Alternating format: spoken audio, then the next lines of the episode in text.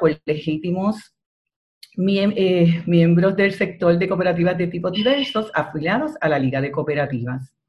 Es un organismo intermedio entre la dirección y la administración de la liga y las cooperativas afiliadas y nuestro, objetivo es propiciar la existencia de una instancia de participación que permita a todos los dirigentes cooperativistas del sector de tipos diversos planificar y ejecutar estrategias dirigidas a la integración del movimiento, consolidar eh, diferentes iniciativas en el sector y la búsqueda de soluciones a los problemas comunes de, comunes de las cooperativas. Este, dicho esto, tengo que decir que agradecemos eh, grandemente que ustedes se hayan dado cita esta tarde a participar de esta orientación. Hemos pensado, ¿verdad?, que estamos pasando en estos momentos tan difíciles. Eh, hemos pensado a veces que, que, no vamos a ver una salida, pero, pero tenemos que estar, nosotros no estamos solos. Eh,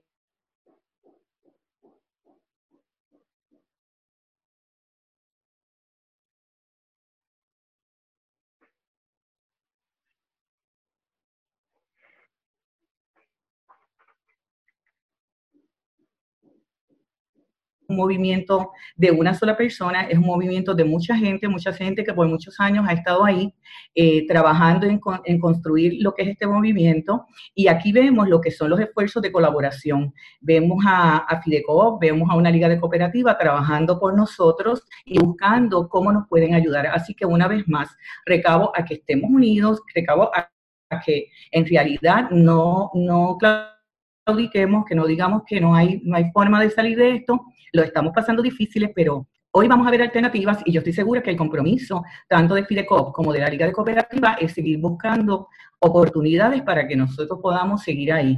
Que no se dice, ¿verdad? Eh, que posiblemente muchas pequeñas este, negocios y muchas pequeñas cooperativas con esta situación podamos eh, sufrir eh, y, se, se, nos puede estremecer, ¿verdad? Y mover el piso y hasta desaparecer. Pero yo sé que aquí en Puerto Rico eso no va a suceder. Así que gracias Rafa, gracias Dalia, gracias a Marilis y gracias a Mildred porque hemos estado trabajando y dialogando en conjunto, así que bienvenidos a todos y buenas tardes. Gracias, Dimari, por, por las palabras y me uno a ellas y, también, ¿verdad?, extiendo el agradecimiento a, todos aquellos que se están dando cita para orientarse en, en, esta charla. Eh, que tanta duda ha traído. Eh, la realidad es que todo el mundo escucha hablar del, del Paper Protection Program, mucha información en, diferentes fuentes, pero no hay como unas directrices claras eh, y continúan cambiando todos los días. Inclusive que acaba de salir una noticia de que ya los fondos se agotaron, que, pues, también trae mucha, mucha ansiedad en, en, poder participar de, de, estos, de estos programas. Pero antes de continuar, quisiera presentar a, nuestro exponente de la tarde de hoy, que es el CPA Gabriel Moreno Santiago. Eh, eh, Gabriel es consultor financiero y se ha dado la tarea de ayudar a Fideco eh, para beneficio de las cooperativas de echarse al sistema todas estas regulaciones, todos todo los, los, las preventivas que salen diariamente, el, el, proceso de cómo solicitar todo eh, ha creado un expertise que, que, ha sido de mucho beneficio tanto para Fidelcom y queremos pasárselo a ustedes. Así que sin más preámbulos, quiero dejarles, eh, quiero compartir el, la pantalla del CPA Gabriel Moreno Santiago para que eh, comience la, la, presentación. Adelante, Gabriel. bueno, buenas tardes a todos. ¿Se escucha, Rafael? Se escucha. Perfecto. Buenas tardes a todos. el propósito de, de, mi participación aquí es explicarle de forma sencilla de qué se compone el programa de protección de nómina eh, y cómo aplica a las cooperativas. Eh, que yo voy a empezar con la presentación. Cualquier duda que ustedes tengan, la, la anotan a través del chat para que entonces este, se pueda compartir las preguntas y tratar de darle las respuestas. Como dijo el, el director ejecutivo, eh, esto es un programa que está vivo. Eh, todos los días cambia. Todos los días hay preguntas y respuestas nuevas hay cabildeo en el Congreso buscando que, que, se incluyan o se excluyan otro tipo de ciertos tipos de instituciones. Así que podemos estar hablando de esto hoy y mañana salir algo que cambie lo que estuvimos discutiendo durante el día. Eh, sin más preámbulo, vamos a empezar. Yo voy a hablar específico, en el caso de SBA, hay dos programas que se mencionan mucho. Uno es lo que se conoce como el EIDL, que es el programa de un préstamo de emergencia por desastre, que, es un, que ese básicamente es un préstamo eh, eh, de principio a fin. Y el otro es el programa de protección de nómina, que es un, un programa donde, como vamos a ver más adelante, eh, usted toma un préstamo, pero hay una alta probabilidad de que si usted cumple unos requerimientos del programa, al final del camino el préstamo se lo condonen y se convierte en una subvención para el beneficio de la entidad. Eso es específicamente que vamos a hablar. Todos los programas tienen unos elementos que son similares, pero, pero tienen sus características particulares. Eh, así que lo que se hable de uno no puede tomarse cierto para el otro. Más preámbulo, vamos a comentar. ¿Qué, ¿Qué, es el programa de protección de nómina? un programa que se crea bajo la, lo que se conoce como el CARES Act, que aprobó el Congreso y tiene el propósito de proveer alivio temporero a los pequeños negocios que se han visto impactados adversamente por el coronavirus. A diferencia del otro préstamo, este préstamo hay que tramitarlo a través de instituciones financieras que estén autorizadas a trabajar préstamo 7A. El movimiento cuenta con varias cooperativas que están eh, autorizadas a emitir préstamos de CTA, así que los invitamos a que aquellos que entiendan que cumplen, a que sometan su, su caso a través de, de una de las cooperativas participantes.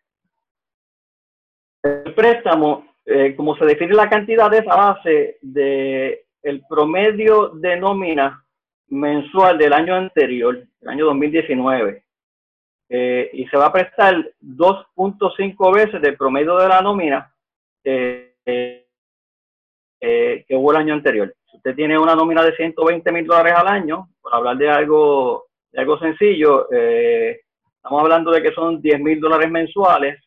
Estos 10 mil dólares lo multiplica por 2.5, usted tendría eh, opción de solicitar un préstamo de hasta 25 mil dólares. si, no, si no tengo la suma mal hecha. el máximo que se puede tomar en consideración para propósito del préstamo por empleado es de 100 mil dólares si hay empleados que, ganan más de 100 mil dólares, la gran mayoría de las cooperativas nuestras eh, de tipos diversos eso no se da, pero si hay un empleado que gana más de 100 mil dólares, eh, el máximo que se puede tomar para considerar en el cómputo son 100 mil. Eh, eso para el cómputo. El préstamo mayor, mayor que se puede entregar a una entidad de 10 millones de dólares. La tasa de interés, una tasa de interés extremadamente atractiva, es 1% anual eh, y no requiere ningún tipo de colateral ni garantía. Eh, el programa provee para que durante los primeros seis meses del préstamo, la institución que recibió el préstamo no tenga que hacer ningún desembolso para pagar el mismo.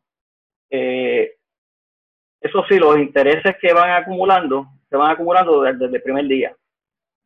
El término para pagar el préstamo una vez eh, eh, se otorga de dos años. Y como les dije anteriormente, el préstamo es perdonable. Ahorita más adelante vamos a, hablar un poquito brevemente de cómo se condona el préstamo. Los fondos que usted pueda obtener bajo este programa eh, los, tiene que utilizar, está restringido el uso de los fondos para el pago de nóminas de empleados para el pago de beneficios a esos empleados. Beneficios estamos hablando de plan médico, algún plan de retiro que el, que el patrono aporta, etcétera. Para el pago de intereses en hipotecas de la institución. Cuando hablo de pago de intereses, comúnmente uno paga, el pago mensual incluye intereses y una porción de principal. Esa porción de principal no es, no es, no es, este, no es elegible para pagarse con los fondos que se obtengan bajo el programa. Eh, también se puede pagar renta, gastos de renta tiene que ser contratos existentes, al igual que, los intereses, todos los pagos son en contratos existentes al 15 de febrero 2020. No, no podemos incurrir en deuda nueva, eh, en contratos nuevos y empezar a pagar eh, eh, con los fondos del, del, préstamo, porque son inelegibles, gastos. gente en contratos existentes, utilidades, agua, luz, teléfono, se puede pagar. El pago de intereses en otras obligaciones. Y en aquellos casos donde la institución eh, había, haya pedido un préstamo de emergencia bajo el otro programa, pero entre el 31 de enero y el 3 de abril de 2020, el balance de ese préstamo se puede refinanciar bajo el programa de protección de nómina.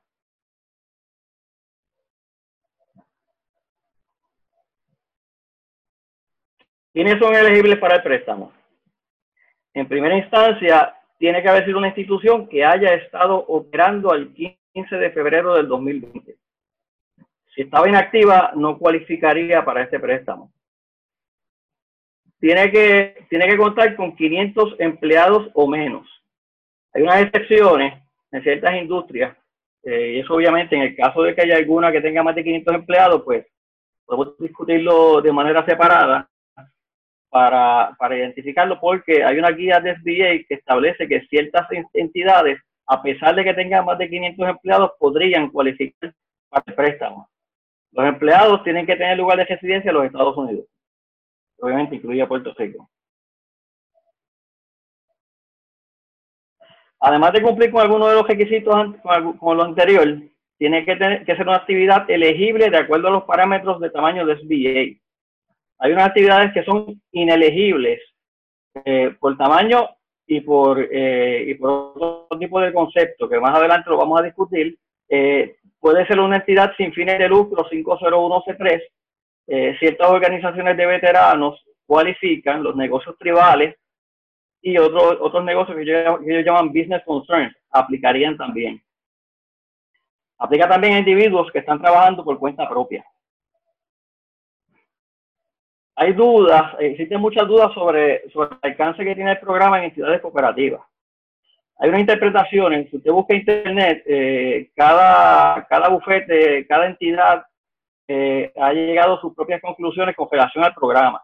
La realidad es que el programa eh, no, no, no excluye a las cooperativas, no las excluye a menos que estén este, llevando a cabo una actividad que sea considerada como un negocio inelegible por el tipo de, actividad que lleva a cabo. Eh, nosotros hemos optado por, por, por, asumir la posición que, que tiene la, la asociación del el, NCBA, NCBA la, la Asociación Americana NCBA, que establece en su interpretación que las cooperativas pueden, creer pueden solicitar sin problemas son las cooperativas de agricultura, de compras, de consumo de alimentos y de trabajadores. Eh, para tratar de aclarar el asunto que tiene que ver con las cooperativas, se ha mantenido en comunicación con SBA a través de emails y cartas. Actualmente. La invitación de los dos. ¿Viste? Sí. Por favor, le recuerdo a todo el mundo que ponga sus micrófonos en, en mute para no interrumpir la, la charla. Gracias.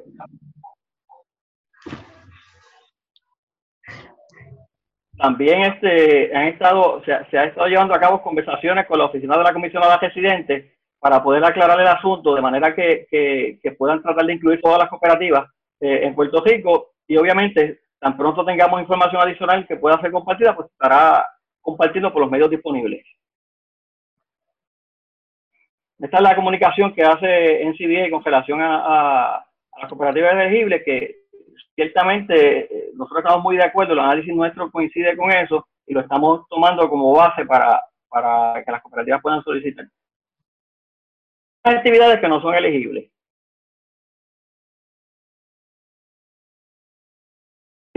Como regla general no van a cualificar, a menos que, como les dije anteriormente, cumplan con alguna de las excepciones que establece SBA entidades de lucro que no sean 01C3 no entrarían. Negocios financieros, ciertas actividades pasivas, eh, incluye actividades pasivas de apartamentos, y creo que hay unas cooperativas acá que, que trabajan con RVs, con, con, con este, casas rodantes.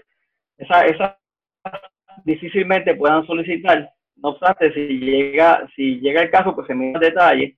Los seguros de vida, negocios en países extranjeros, actividades piramidales, negocios que generan más del 33% de actividades de apuestas legales, actividades ilegales obviamente no entran, entidades gubernamentales, clubes privados, actividades, eh, actividades políticas, negocios especulativos y otros. Cuando, cuando va a solicitar, no importa que haya cumplido con alguno de los requisitos anteriores, si el solicitante o alguno de sus accionistas fue declarado inelegible para hacer negocio con el gobierno federal, Cuando empieza a llegar la solicitud le dice deténgase, usted no cualifica. Si en los últimos cinco años el solicitante o individuo con 20% o más de participación en el negocio, en la entidad, ha sido convicto, está cumpliendo eh, probatoria o, está en condena, cuando llene la solicitud, llega la pregunta que le van a hacer, le va a decir que se detenga, que no cualifica. Si el solicitante está en un proceso de quiebra, tampoco. Y si el solicitante o uno de sus dueños está en delincuencia, en obligaciones con alguna agencia federal. Cuando solo la agencia federal no se define, así que ciertamente préstamos estudiantiles, que hay muchos en default, eh, pueden eh, afectar la capacidad de, cualificar de un solicitante.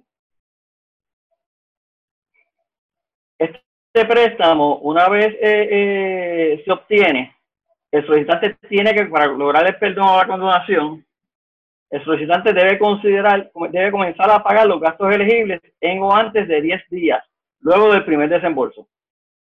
Los fondos deben desembolsarse en gastos elegibles, lo mencioné anteriormente, en un periodo de 8 semanas.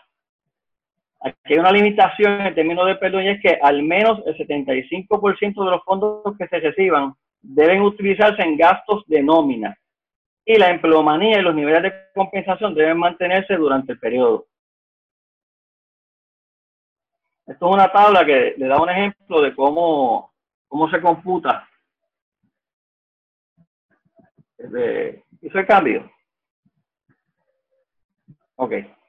Eh, esta tabla que tenemos aquí es un ejemplo, es un ejemplo de, de cómo se computaría el monto del préstamo eh, de acuerdo al programa se toman las compensaciones del pagado durante el año. Esto comúnmente va a salir lo de la forma 940 PR que llena la cooperativa o de, o de las cuatro trimestrales de la 941 PR que se radican.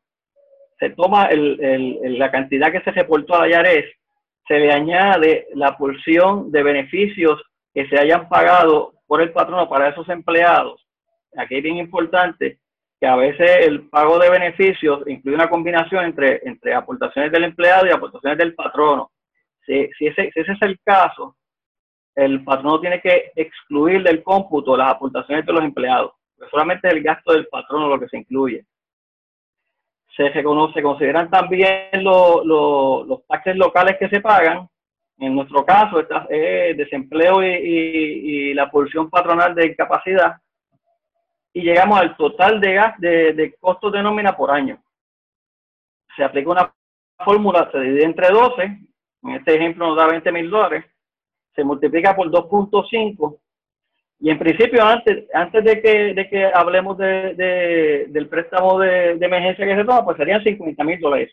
Si usted tomó un préstamo entre el 31 de enero y el 3 de abril, bajo el programa de desastre eh, de SBA, el balance que tenga adeudado a la fecha de la petición se añade para propósitos del cómputo y tiene que excluir de ese balance aquellas porciones, si alguna, que haya recibido como adelanto, que puede ser hasta 10 mil dólares. Esto es que en, el caso de los préstamos EIDL, cuando se hace la solicitud, eh, ese préstamo provee para el pago de hasta 10 mil dólares en adelanto, que, al final del camino es una subvención, que no hay que pagarlo. Eh, la base, eh, según el, SBA, es hasta mil dólares por cada mil dólares por cada empleado que tenga el, solicitante. Esta porción se recibe y no hay que devolverla. Por tanto, como no se va a pagar, pues se gesta del cómputo. En el ejemplo nuestro, el máximo del préstamo sería 55 mil dólares. Para que vean lo fácil que es solicitar este préstamo. Esta, a, a la izquierda, a la derecha, van a ver la, la, la, página número uno de la solicitud. Yo la dividí en dos para que puedan verla. Simplemente ponen el, el, nombre legal del negocio, su dirección, su seguro social, la persona contacto, teléfono. Establecen, divulgan el monto del, del cómputo que se hace de nómina, eh, divulgan la cantidad del préstamo, definen los empleados que estaban activos al 15 de febrero, determinan el propósito del préstamo hacen una lista de los dueños que poseen eh, 20% o más de, del valor de la entidad, con la información que les pide, y comienzan a llenar el cuestionario, que es el que les plantea las preguntas que los pueden hacer inelegibles, entre otras cosas. Esto es este, checkmark, lo que hay que marcar. Vamos a la segunda página, la segunda página le hace unas certificaciones. Es importante que las lean. Se dice que usted, usted cumple, que usa los fondos para, para, para lo, que, lo que se, se quiere, etcétera. Inicia la página en, ocho instancias en este caso, cada vez que un cuadrito azul, la firma y ya usted terminó con la solicitud. No es, no es realmente no es un proceso complejo el de llenar. Aquí no hay que someter eh, información sobre las finanzas de la institución, si, se, si ganó, si perdió, si tuvo este, este, este gastos de agua, de agua, de luz, de teléfono, nada. Simplemente la llenó y la firmó. La institución prestataria tiene que cumplir con unos requerimientos de, de, cumplimiento que no son complejos, pero obviamente hay ciertos documentos que hay que someter. Entre ellos, tiene que obviamente someter la solicitud, tiene que presentar evidencia de su seguro social patronal. Estos son documentos para validar que la institución es una institución bona fide. Certificado de incorporación, certificado de buena pro se aplica, registro de comerciante, una resolución corporativa autorizando eh, a la persona que va a representar la, la, cooperativa, identificación de secretario y la persona autorizada a firmar. Eh, hay que someter las formas 941 940 para validar lo, lo, el cómputo. El listado de empleados con salario al 2019, eso se utiliza para definir que no hayan empleados con más de 100 mil dólares. Un reporte que pueda demostrar la cantidad de empleados y los salarios que se estaban pagando en la fecha más cercana al 15 de febrero y un estado bancario del mes de febrero del 2020. Hay otro tipo de documentos este, que se pueden presentar. Nosotros tratando de adaptarnos a, a, a las cooperativas, pues nos, circunscribimos a esto, pero puede haber otro tipo de documentos. Eh, si pagó beneficios a empleados, tiene que someter la evidencia de los pagos que se hicieron. Y obviamente las planillas trimestrales de desempleo en capacidad. Ahí con eso básicamente hacemos una explicación general del, del, del programa. Este, Rafael, estamos abiertos a, aquellas preguntas que puedan haber. Sí, gracias, Gabriel. Sí, tengo varias preguntas. Quiero ir en el orden que la, que la recibí. Eh, María del Pilar pregunta, aquí la ley nos considera sin fines de lucro, pero no Charity 501C3. Y pregunta, ¿las cooperativas no se consideran sin fines de lucro en Estados Unidos? Las cooperativas tienen, tienen eh, para propósitos de SBA, eh, las cooperativas tienen su, su clasificación clasificación como, como entidad eh, y están reconocidas como un business concern para propósitos de SBA. Así que la interpretación que estamos haciendo es que las cooperativas no, no están dentro de la categoría de sin fines de lucro. Si consideramos que las cooperativas, eh, el, el, el, nivel de extensión que tienen se lo otorga la ley 239, en el caso de, la, de, la, de las cooperativas este, este, de tipo diverso, no lo otorga el Código de Rentas Internas, yo creo que hay un buen argumento para defender el, eh, que, que, no deben considerarse dentro de la categoría de entidades sin fines de lucro que están exentas de programas. Exacto. Y, y, en Estados Unidos las cooperativas no se consideran sin fines de lucro. O sea, eso, por lo menos eso es lo que hemos podido ver de, en los guidelines de, de SBA y en la legislación eh, de los Estados Unidos. Eh, Robert hace una pregunta, ¿cooperativas de gasolineras cualificarían? Eh, no hemos encontrado nada que establezca que no pueden solicitar. Así que la respuesta sería así. Okay. Eh, María del Pilar pregunta si los socios estamos como, como contratos por servicios, ¿cualifica, ¿cualificamos para los costos de nómina? Esto es una pregunta excelente. Eh, para proyectos de programa, eh, solamente se consideran empleados aquellos para los cuales se pagan salarios, aquellos que se les tiene seguro social, se les tienen contacto y están en, reportados en una forma 941, 940 eh, si usted es, eh, eh, este, se eh, está por servicios profesionales, usted tiene la capacidad de hacer la solicitud como cuenta propista. El programa lo provee, lo define así. Las personas que trabajan por su cuenta, eh, para propósitos de, del programa, pueden solicitar. La cooperativa no va a poder solicitar fondos este, por el trabajo de personas que no están bajo nómina. Okay. Yo, yo, entiendo que eso contesta la pregunta que también había hecho eh, eh, la cooperativa eh, de equipaje, eh, cualquier cosa me escribe. Eh, una vez más, si la pregunta no fue contestada.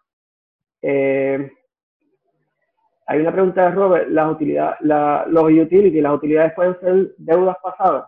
Por ejemplo, si tienes deuda con AAA o energía eléctrica y quieres añadirlo como solicitud. Este, no se añade la solicitud, simplemente se paga y después se evidencia. Si no se ha pagado y fue incluido previamente, debe poder cualificar. Creo que en alguna, alguna este, participación de, de SBA en, un, en uno de los tantos foros que se ha hecho, esa pregunta se trajo y la respuesta fue que sí.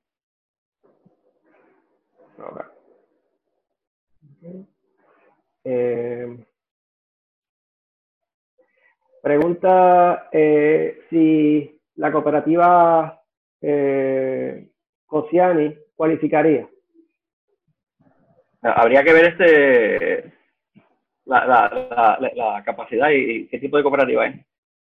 Eh, eh, Dimari, ¿puedes explicar?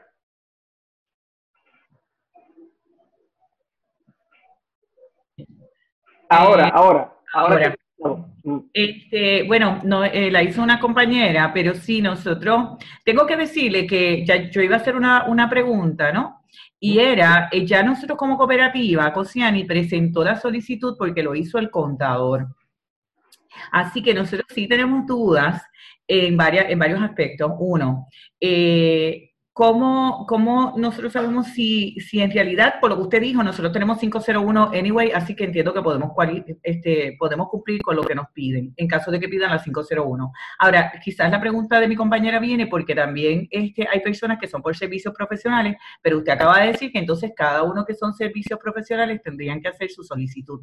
Pero mi pregunta también va dirigida a que como nosotros ya hicimos la solicitud, ¿cuál es el proceso luego que uno entonces hace esta solicitud? ¿Cuánto tarda y entonces, ¿cómo nosotros accedemos a, tener el desembolso? Porque tengo entendido que esto tiene que ser a través de una institución financiera. Y esa, o sea, cómo uno hace esta gestión, uno va directo a la institución financiera, eh, a nosotros nos gustaría obviamente hacerlo a través de una cooperativa, eh, ¿cómo, ¿cómo, sería este proceso si ya una cooperativa comenzó el proceso, como el caso de Cociani?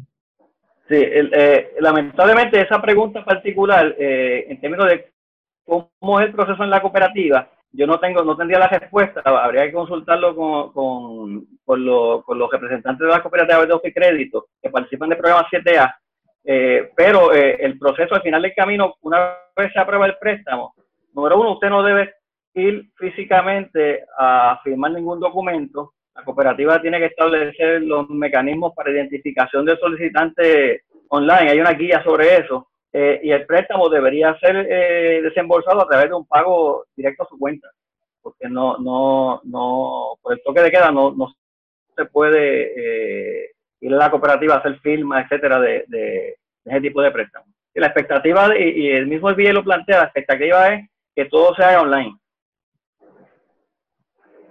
Ok, pero perdóname, Rafa, para, para, poder aclarar algo.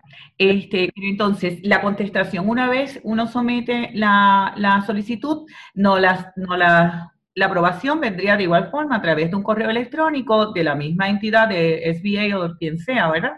Como que fuimos aprobados o qué documentos, porque en el momento uno llena la solicitud, pero, pero de ahí en adelante no hemos sabido nada más.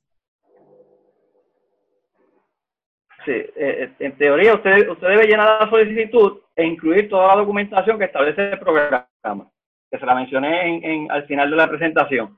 La, la, forma y manera en que la cooperativa va a trabajar va a depender de la, de la, de la cooperativa de y crédito, va a trabajar el asunto, va a depender de las políticas que ellos tengan y los procesos internos que determinen.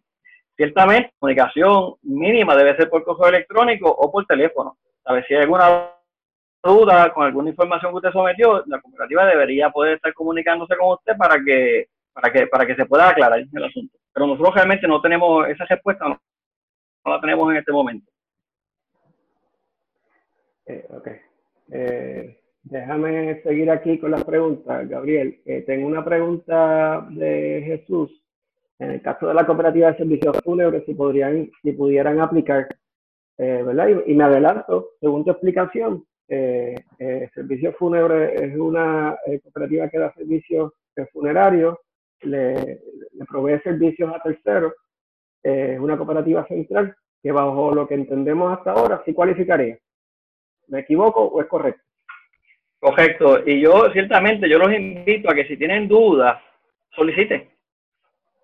solicite. Eh, eh, se está, como les dije anteriormente, hay conversaciones ahora mismo. Hay conversaciones no solo de, entes locales, sino de en los Estados Unidos, para que se amplíe el alcance de, del programa a otras instituciones.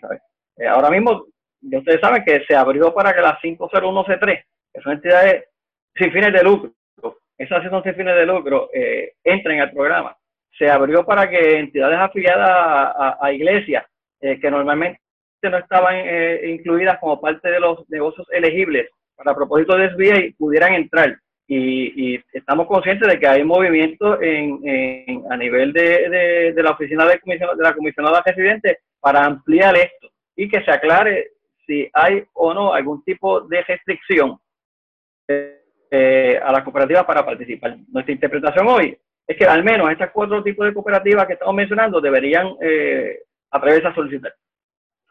Y, y, lo mismo se puede aplicar, ¿verdad? Siguiendo la próxima pregunta de Ruth, eh, que la cooperativa industrial de costura también, también cualificarían eh, para el, el Protection Program eh, que tendrían que solicitar. Eh, la próxima pregunta tenemos a Giancarlo. Saludos, Jan. La, la, pregunta, ¿las cooperativas de ahorros con FBA 7A están aceptando solicitudes? ¿Cómo FIDECOP ayudará a las cooperativas de tipo diverso a solicitar? Eh, Gabriel, eso yo creo que yo puedo contestar. Sí, las cooperativas, FIDECOP tiene un acuerdo actualmente formal con la cooperativa de créditos Senogandía, eh, que es 7A, y ya nos está aceptando solicitudes. Estamos, nosotros estamos tramitando toda, toda la documentación, preparando los paquetes con la ayuda de, de Gabriel, eh, para que ellos nos reciban nuestros casos. Eh, la respuesta es sí, están aceptando solicitudes y Fideco puede ayudar si usted eh, entiende, según esta orientación, que su cooperativa cualifica, eh, a través de cisco.fidecop.coop, usted puede eh, solicitar, someter con toda la documentación requerida. Nosotros verificamos esa información y le, la sometemos a la cooperativa de ahorro y crédito Senogandía. La realidad es que acabamos de recibir una notificación oficial de la cooperativa de que ya los fondos se agotaron. Pero el, lo que hemos ya estado en comunicación con eh, tanto la comisionada residente eh, y con cabilderos eh, en Washington, D.C., de que está próximo a aprobarse una segunda ronda. Y la cooperativa decidió que va a continuar recibiendo solicitudes para que se apruebe esa, esa esa segunda ronda, pues ya ir adelante y poder someter todas estas, eh, estas solicitudes que, ustedes a su vez pues, nos hagan llegar para nosotros hacerlas llegar a la, cooperativa. Eh, eh, creo que se contesta la pregunta de Giancarlo. veo a Joaquín por aquí. Saludos, Joaquín. sí, se habló que de que la cooperativa de servicios fúnebres sí cualifica. Eh, Ok, ¿cuál, eh, tengo a, a González. Eh, ¿Cuáles cooperativas son consideradas 7A? Eh, tenemos que solicitar la canción ante SBA. Eh, las cooperativas que son 7A son las cooperativas que van a prestar el dinero. Eh, no es la que va a pedir. No, o sea, las cooperativas tipo diversos no tienen que buscar una certificación 7A. Ya esa certificación las tienen cerca de siete cooperativas de ahorro y crédito en todo Puerto Rico. Y la segunda pregunta es, no tiene que pedir ninguna clasificación ante SBA. usted, si su cooperativa, si usted entiende que tiene, eh, cumple con los requisitos que hemos explicado aquí, ustedes pueden eh, someter toda la documentación con la solicitud y nosotros los ayudamos a procesar con, con la cooperativa Senogandía. La, Joaquín nos hace una pregunta, ¿cuánto tiempo tenemos para presentar la documentación para Funeraria, para, para Funeraria Coop o su cooperativa? Gabriel. Sí, sí la, el programa está, está abierto hasta el 30 de junio. Lo que pasa es que de la misma manera que se agotaron los fondos, los fondos, esto es un programa del primero que llega al primero que se sirve. Eh, así que los fondos se, van se pueden agotar. Mientras más tiempo se espere, más riesgo se, se tiene de que no hayan fondos disponibles para, para pedirlo, para, para poder este, acogerse al programa. Eh, lo, que, lo que plantea Cero Gandía es que se solicite, porque la idea es, si la cooperativa se, entiende que son elegibles, Perdóname, déjame Recuerden poner, por favor, el mute, el mute de todos los micrófonos. Si, la cooperativa entiende que es elegible, lo ideal es que prepare, eh, esto no es, un proceso complejo, pero hay que buscar ciertos documentos y, hay que analizarlo y preparar los paquetes para que la cooperativa eh, le facilite el proceso. Eh, la cooperativa entiende que cualifica, aunque en este momento no hay fondos, como dijo el director, eh, hay un proyecto de ley en el Congreso que se está trabajando y se habla hasta de, este primero fue de 349 49 mil millones se está hablando de uno que puede llegar hasta 500 mil millones. Pero obviamente, eh, si uno no está disponible, no está listo para someter, eh, otro va a entrar. Así que la idea es que se preparen los paquetes, se sometan y cuando se abra la llave, que se puedan, que la cooperativa pueda entonces eh, eh separar los fondos para la cooperativa, a base de las cantidades que le van a corresponder. Okay. si quedan más dudas, Joaquín nos escribe para, para aclarar más. Eh, tengo otra pregunta, Gabriel, eh, que, me gustaría que reforzara un poco en, lo de... Espérate, me moviste a la pantalla y perdí las preguntas. Eh, Ajá. para que explique bien aquellas cooperativas que no, no pagan, no tienen nómina y que trabajan por contratos por servicios, explica nuevamente qué es lo que procedería con, con, con estas cooperativas que tengan esta, esta situación? ¿Qué, qué, qué programa federal tú le recomendarías? Si, si no tiene empleados, no va a cualificar para el, el, el Paycheck Protection Program.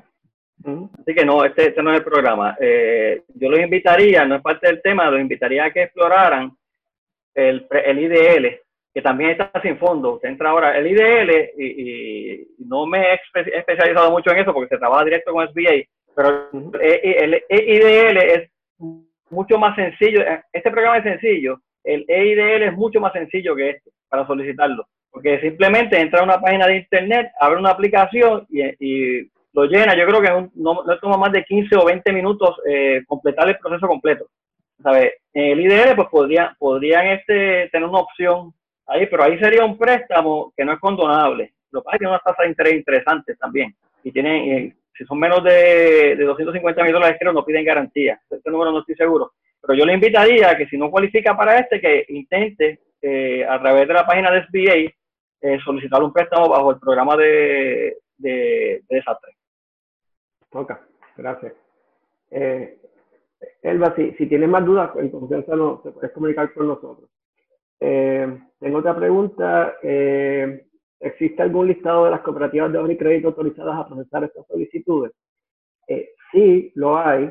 Yo, creo que con la ayuda de la liga, quizás Dalia nos, puede ayudar a, poder compartir estas cooperativas que están certificadas 7A, eh, que sería tocar base con, con José Julián para ver quiénes, quiénes están oficialmente aceptando solicitudes. Hasta el día de ayer me consta que habían cinco cooperativas que ya tenían acceso al programa de SBA y que le estaba recibiendo solicitudes. No sé si esa información ha cambiado de ayer hasta, hasta el día de hoy.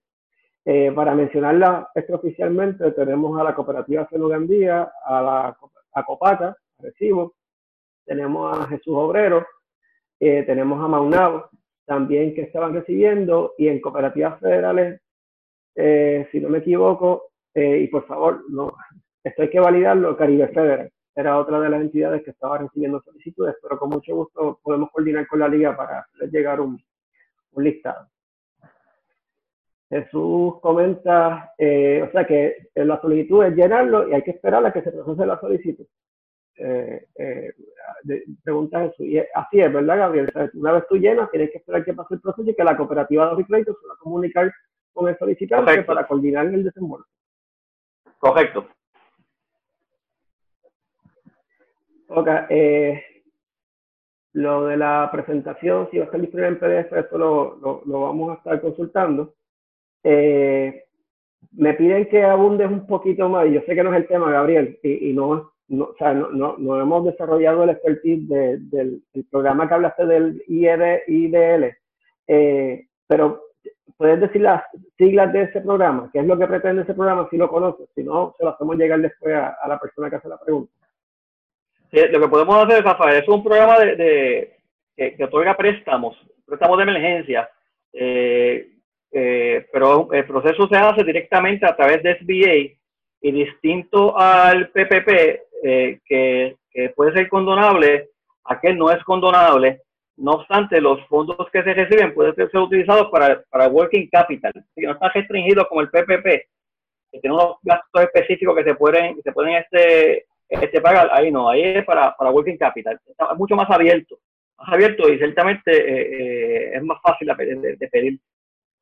Hay una, hay una presentación, Rafael, que yo creo que pudiera ser útil, que, es oficial de SBA. Podría ser útil compartirla con la, con la persona que tiene que quiere conocer un poquito más del programa. Ok, le hacemos llegar esa presentación para... Un oficial de SBA. Ok, gracias. Eh, Eliezer de Porcicultores nos pregunta si una cooperativa puede solicitar ambos programas, tanto el IEDL y el PPP. Sí, se pueden solicitar en ambos, programas. Lo que no puede es utilizar los fondos para lo mismo y reclamar que lo está usando para lo mismo. E, e, ejemplo, usted pide el PPP y va a pagar nómina con él, no puede reclamar que pagó esa misma nómina del, del EIDL. Pero la realidad es que sí, se puede solicitar. Okay.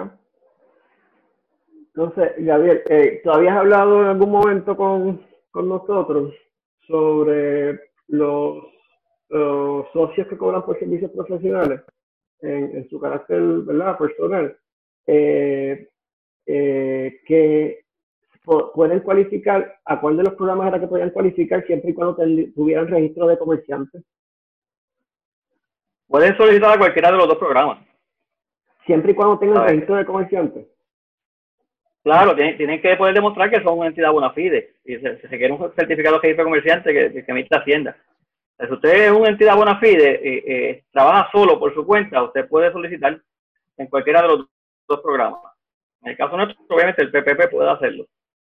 En ese caso, cuando se solicita como individuo a nivel del PPP, distinto a, la cooperativa que tendría que contar con las formas 940 o 941, el SBA está requiriendo que la persona eh, apoye el cómputo de su préstamo con la planilla del año anterior. O sea, que la planilla del 2019. Y si no la ha radicado, que prepare eh, eh, el anejo de la planilla y con eso someta. Se supone que ese anejo sea el mismo que usted cuando al final del camino someta la planilla coincida. Eh, SBA habla de la, de la forma 1040. Realmente no menciona las planillas locales. la interpretación nuestra es que en el que para Puerto Rico deberíamos estar hablando de la forma 1040 PR. Todo el que trabaja por su cuenta tiene una forma 1040 PR para reportar los ingresos al Seguro Social. Pues esa forma es la forma que, desde nuestra perspectiva, sustituiría la forma 1040 que ellos, a la que ellos se refieren en ese día. Ok. okay. Eh, gracias. En cuanto, vamos a ir por aquí en. Preguntan también si en caso de una cooperativa mixta cualificaría el, término de cooperativa mixta, eh, por ejemplo, hay, casos como los Yupico, eh, que, que, son consumidores y trabajadores. Desde, nuestra perspectiva de interpretación, por lo menos entidades de consumo, cooperativas de consumo y trabajadores cualificarían, así que no vería razón por la cual no deban solicitar o no puedan. Eh, voy a darle un espacio a, Joaquín que quiere hacer un comentario. adelante, Joaquín. Sí, buenas tardes a todos, Rafa y a, Marili, que no hace, digo, a, a Dimari, que hace tiempo que no la veo. Este, saludos. Este, no, la, el comentario era eh, con respecto a la documentación. Para llenar la solicitud tenemos que tener toda la documentación completa que nos están pidiendo en la formato, en el, formato. Sí, hay, un, hay, un, formato de PDF que, que se compartió eh, en ese formato les especifica toda la documentación eh, necesaria. Una vez nos hacen llegar esa documentación, hay un, en eh, el, equipo de trabajo de FIDECOP pasa juicio sobre esa documentación, nos asegura que, cumpla con los requisitos y entonces si están todos completos, se prepara un paquete para enviar a, la cooperativa de ahorro y crédito Cero Gandía. Pues si faltara alguno, pues nos comunicáramos para atrás para, para dejarles saber a ustedes. Lo que quería saber era eso y, y que eso es para ayer. Déjame hacer un comentario, este, si es posible. Eh, nosotros hemos estado ya eh, trabajando varios casos y la experiencia ha sido, para empezar, a medida que la información llegue de eh, más rápido se trabaja la solicitud, se somete. Eh, pero la experiencia ha sido que en muchos casos eh, la información que se envía no coincide con los números los que computan. los salarios utilizados suman hipotéticamente 10 mil dólares, pero la 949 dice que se pagaron 5 mil. A ver, el número que tú utilizas para, para reconocer el salario tiene que coincidir con, lo, con la documentación, porque es, el análisis básico que va a hacer la cooperativa. Lo que hacemos es facilitárselo a la cooperativa para que el proceso fluya más rápido. Eh, y obviamente tener toda la documentación. En la medida que, no está toda la documentación, hay, que empezar a enviar correos electrónicos, hay que empezar a, empezar a llamar y se sigue atrasando el proceso. Eh, yo los invito a que posiblemente, Rafael, se pueda enviar algún tipo de checklist, una hoja checklist para que ellos marquen eh, a aquellos que vayan a solicitar y que se aseguren de antes de someter el paquete pues que todos eso, esos espacios estén, estén completados para que no se les quede nada y así la solicitud fluye con mayor velocidad. Claro que sí, eso lo podemos hacer, podemos preparar. Eh, Gabriel, tengo una última pregunta aquí eh, de que si el programa no es PPP, el IEDL requiere colateral o garantía. Eh, no en todos los casos, el, el, el, número final no lo tengo, pero sí, hay cierto, a partir de cierta cantidad, no sé si 250 mil dólares, hoy, no me acuerdo, pero sí, ahí es, un momento en que el monto de préstamo va a requerir algún tipo de colateral. Ok. Perfecto. ¿Alguna otra pregunta que queramos aprovechar a Gabriel antes de cerrar la, la, videoconferencia? Bueno, sí. Si no hay preguntas, pues lo que resta es agradecerle a Gabriel su tiempo y su expertise. Gracias por compartirlo con nosotros. Eh, y por su esfuerzo también, ¿verdad? Eh, yo sé que esto no es fácil estar todas las madrugadas leyendo todo lo que sale eh, de, SBA relacionado a este programa. Gracias a todos los participantes, gracias a la Liga de Cooperativas por, por su apoyo en que esto fuera una realidad. a Marily, Dalia, un millón de gracias por que esto se dé. yo espero que este sea el principio de muchas orientaciones de programas federales que podamos, que podamos seguir dando próximamente. Eh, así que, pues, no, nos comprometemos a que se va a estar enviando las cooperativas que van a ser, están certificadas 7A. Eh, vamos a dialogar internamente si podemos compartir esta presentación por PDF y si esta grabación también se puede compartir, que hubo eh, un par de personas que nos solicitaron subirla a YouTube, vamos a estar también evaluando a ver si la podemos compartir para beneficio de, de, de todos. Eh, ay, Dalia, antes de finalizar, Dalia me escribe eh, Camuy, Copaca, Las Piedras, Manatí, Oriental, eh, falta Fenogandía, que también, ah, Vegacop, Fenogandía y Lares. Son las cooperativas que están, eh, están certificadas y con el programa arriba de FBI, porque una cosa es que están certificadas, pero hay, hay algunas que no tenían la contraseña para poder entrar al, programa y hubo que meter presión para, para eso. Así que nos despedimos, gracias a todos eh, y que tengan una bonita tarde y aquí siempre estamos a la orden. Buenas, gracias por estamos a la orden. Buenas tardes. Buenas tardes a todos y gracias.